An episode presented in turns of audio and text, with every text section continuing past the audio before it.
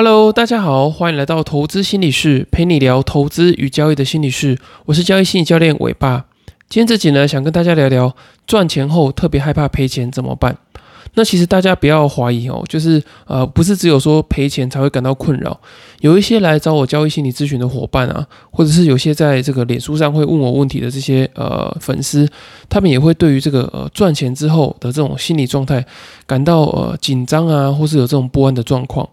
那有些人呢，可能是因为呃害怕赚了钱之后啊，可能会有点呃过度自信啊，或者是自我膨胀的状况，诶，导致说呢这些决策会有点飘飘的。就是说，呃，你用这个赢来的钱去做交易的话，你会比较有呃没有这种呃现实感，或者是没有觉得说，诶，是用自己钱的钱去做交易，所以会有点呃乱做的感觉。那当然有有些人他的状况是呃可能赚钱之后啊，他为了要保住好不容易赚到了这些钱。所以呢，原本愿意去冒险的这个心情啊，就会变成说呢，哎，不敢去尝试，然后导致说呢，哎，反而赚钱之后开始就有这种呃不敢下单的状况啊，或者是说呢，哎，需要到一个非常确定，就是说行情已经呃连续大涨了好几天之后啊，哎，他才敢去做一个呃买进上涨的这个动作。那为什么我们会有这些情绪呢？我觉得主要有四个心理的原因。那第一个呢，就是你很呃抗拒这个获利回吐的痛苦。也就是说呢，当你在获利之后啊，你的这个损失规避的这个倾向会变高。当你这个赚到钱之后啊，你就会很害怕说，诶，你手上的这些钱会不会呃吐回去？所以呢，当你这个赚钱之后啊，你就会采取这个呃比较保守的策略，因为你害怕说你赚到的这个钱呃流失掉嘛。那这个呢，其实跟我们之前有提到这个呃行为经济学里面有这个前景理论是很像的嘛。就是说呢，当今天有这个呃五十 percent 可以赚到一千块，跟一百 percent 可以赚到五百块，你就会选择说这个呃用一百 percent 去赚到五百块的这个方案。也就是说呢，当你在呃面对这个获利呃可能会不见的这个状况的时候呢，诶，你就会选择一个风险比较低，然后呢呃确定感比较高的这个选项。那第二个心理原因呢，就是当你在获利之后啊，你的部位下的就会更多，然后呢你潜在的这个损益波动就会变得更大。就当你说呢，假设你原本的这个资金呢，可能只有十万、二十万，那当你慢慢赚到钱之后啊，诶，你可能变成是呃十二万或是十五万。那当你有十二万、十五万的时候啊，诶，你现在下的这个张数可能就是之前的可能是一点五倍嘛，因为你可能之前买股票只买了呃两张，那接下来你可能就会买三张、四张。所以当那个你的这个持有的股票数越多的时候啊，你潜在的这个损益波动就会越来越大。你以前呢，可能一个月呃一天的这个损益波动就是几千块，可能呃正负五六千七八千。可是呢，当你这个张数变多的时候啊，你可能会正负可能一两万两三万。那当你这个以前你的这个呃心脏还负荷得了这种呃几千块的这个损益波动。可是，当你这个赚了钱之后啊，在投入之后，哎，你就发现说，哎，这个新的损益波动，你可能会受不了，所以你就会开始觉得说，哇，天哪，好紧张哦！就是呃，这么多钱在这边上上下下，你好像呃内心还没有跟上这个损益波动的这个状态，那这个也是非常常见的。那第三个心理原因呢，就是你会太害怕时间成本的流失，也就是说呢，你的这个时间焦虑感可能有这个过重的状况。当你这个赚到一些钱之后啊，你再把这些钱赔回去，诶，你就会觉得说，诶，我这段时间到底在干嘛？就是你可能花了呃半个月的时间赚到了两万块，结果又花了半个月的时间呢，把这两万块赔掉。那你内心就觉得说，诶，我这个月好像都在做白工。那你为了避免这种做白工的状况，你可能呢就会怎么样？呃，不停损啊，或者是说呢，你在用这个杠杆，希望把这个损失打回来，不要让这个整个月好像都是在做白工的状况。可是呢，我觉得大家都忽略掉一件事情。其实呢，假设说你在半个月赚了两万块，那你再去下了一笔单之后啊，其实你已经多了一次这个呃赚取风险报酬的机会。也就是说呢，虽然说你从头到尾好像是做白工的，可是其实你已经有一些呃潜在的机会，你已经是用掉了。就是说呢，你可能前半个月你买了两次股票。那你后半个月呢又买了两次股票，那你总共买了四次股票，然后你发现，哎，你这样子呃来来回回之后啊，你总共呃做的这些交易是不赚不赔的。那虽然说呢，呃，不赚不赔，看起来像是做白工，可是实际上呢你可能已经做了这个四次以上的这个交易了，那就表示说呢，诶，你这四次如果说都是赚钱的话呢，其实你的这个报酬是呃有一定程度的这个报酬，所以你不要觉得说你好像做白工，可是呢，你已经换取了四次的这个呃实施风险报酬的这个机会，只是说呢，要么就是可能运气不好啊，或者说你选的这个股票当刚好跟你的这个呃策略的这个走势是可能是相反的。也许你下一次在同样做这四次的这个呃交易的时候啊，你可能另外一个这个损益的状况又会出现。你可能上一次是做白工，可是你这一次可能交易四次呢，会变成是诶大赚的这个状况。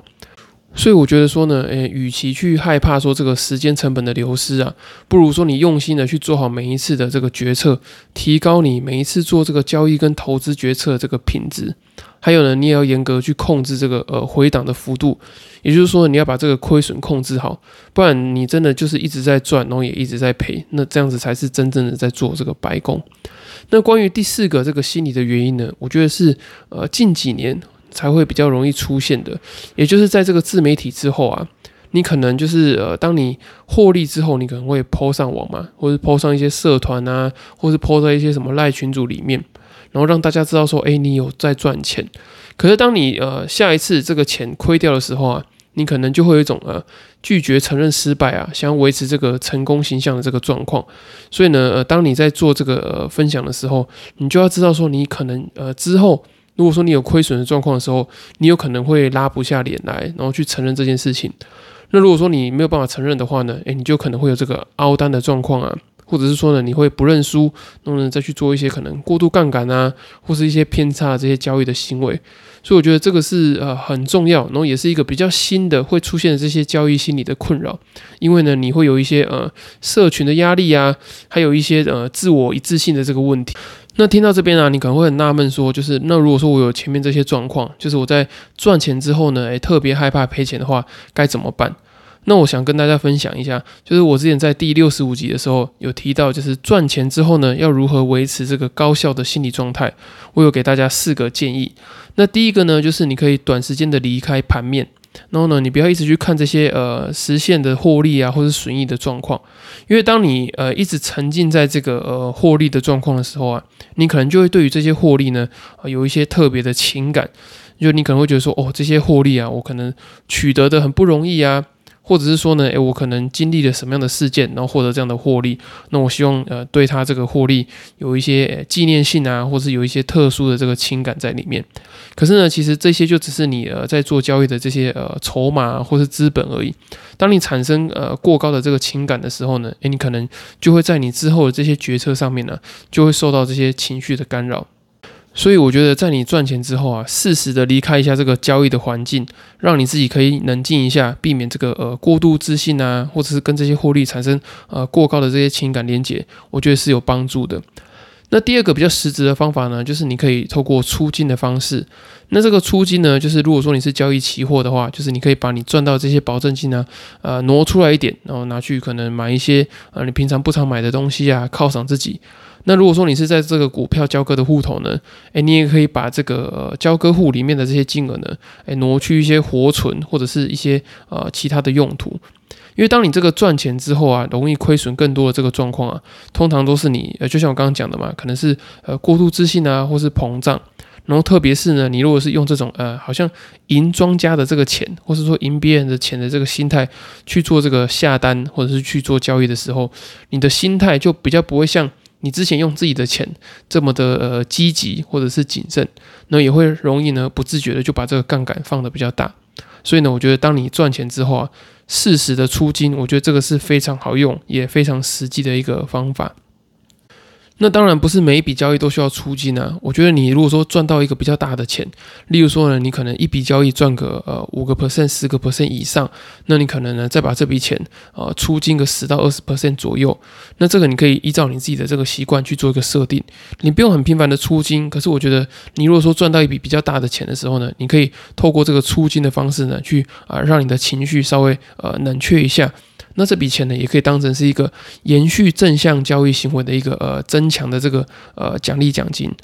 那第三个方法呢，就是你可以记录这个获利过程中有哪些做得好的地方。那这个呃记录获利过程中做得好的地方呢，例如说你可能在某个正确时机做加码，或者是你这笔赚钱是啊你原本看的这个某个标的，然后看得很对之后呢，你很用力的把它抱住。那为什么记录这个做的正确的地方这么重要呢？那也可以让你这个呃从这个交易的目标啊，从这个获利转到这个交易的程序上，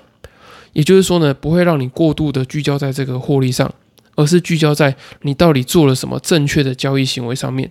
那这个有什么好处呢？就是不会让你说啊一直很纠结在说啊你到底赚了多少钱上面，而是可以让你把正确的这个注意力啊，正确的这个焦点放在呢，哎，你延续你的这个交易的 SOP 啊，或者是去做这些你应该做的事情。那当你能够做到这样的状况的时候呢，你就不会一直去斟酌在这个呃你的下一笔交易到底能不能够获利上面，你比较会在意说呢，诶，你下一笔交易有没有呃事前先做计划，然后呢盘中有没有落实的去执行，这个才会是你呃比较在意的这个地方。那当你这些事情都有做到，行情又能配合的时候呢，诶，其实你就自然而然的会有下一笔获利呃，然后会来这样子。那最后一个方法呢，就是我之前介绍这个心理学的方法，叫做矛盾意向法。也就是呢，你要去刻意的去练习呃损失这件事情。也就是说呢，当你呃赚钱之后，你很害怕去做呃停损或者是遇到亏损，所以呢，你反而要把它当成是一种刻意练习的目标嘛。因为当你在还没赚钱的时候，你的目标可能都会放在怎么样去获利上面。可是当你一旦获利之后呢，诶，你可能要稍微的呃暂时的转换这个目标，就是把它变成是。呃，赚钱之后的停损，就是你要把你的这个呃交易的目标呃暂时的转变成说，哎，我在获利之后，我下一笔交易我要呃去专注在我在回档的时候呢，我要怎么样去刻意的去控制停损，而不要变成说呢，哎，我因为害怕这个获利回吐而不断的去凹单啊，或是做一些呃奇怪的事情。所以我觉得这个是非常重要的，因为这个矛盾意向法哦，我之前有举例过嘛，就是当你在失眠的时候，你如果说，诶，我一直想睡觉，一直想睡觉，你反而会睡不着。可是你把它换个念头，就是呢，你把它变成是，好，我今天我就不要睡了。那反而呢，你是这样的状况的时候，你更容易去进入这个睡眠的状况，因为你不会有一个呃很想呃去做到，然后呢。越有一个反弹的情绪嘛，那当你呃回到交易的这个层面来看的话呢，如果说你一直说哦我不要赔钱，我不要赔钱，那因为你很在意不要赔钱这件事情，反而呢该停损的时候你按不下去。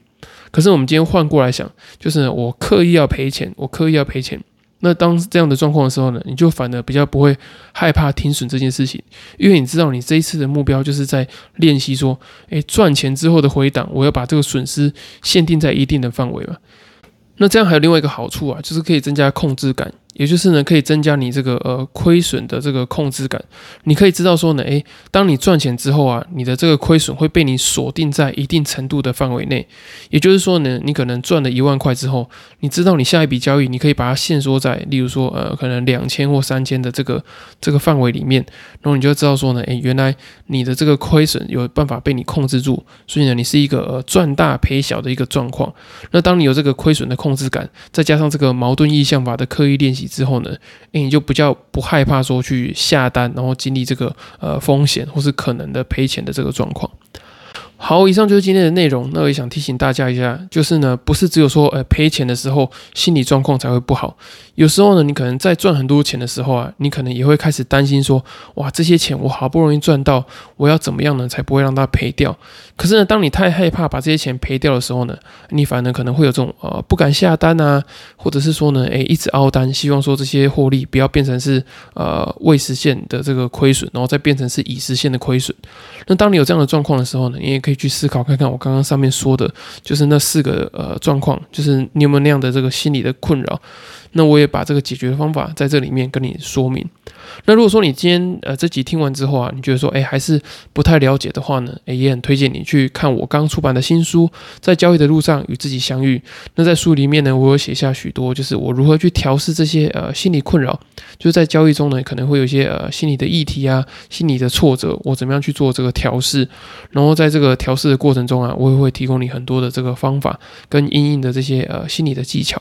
那如果说你没有时间看书的话呢，也欢迎你透过这个呃资讯的表单报名这个线上的一对一的交易心理咨询。我可以透过这个心理咨询呢，可以帮你呃比较快的去找到你交易心理的盲点，也可以教你去调试一些呃你比较没有办法去处理的这个交易心理的挫折。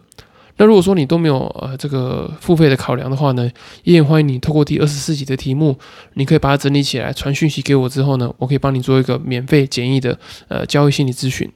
以上就是今天的内容，谢谢大家收听。那如果说你喜欢的话呢，请你帮我到这个 Apple Podcast 或其他平台给五星的评价，或者说你可以到我这个粉丝专业看一下，我有一些呃还不错的这些交易心理的文章，我会定期的发表在上面。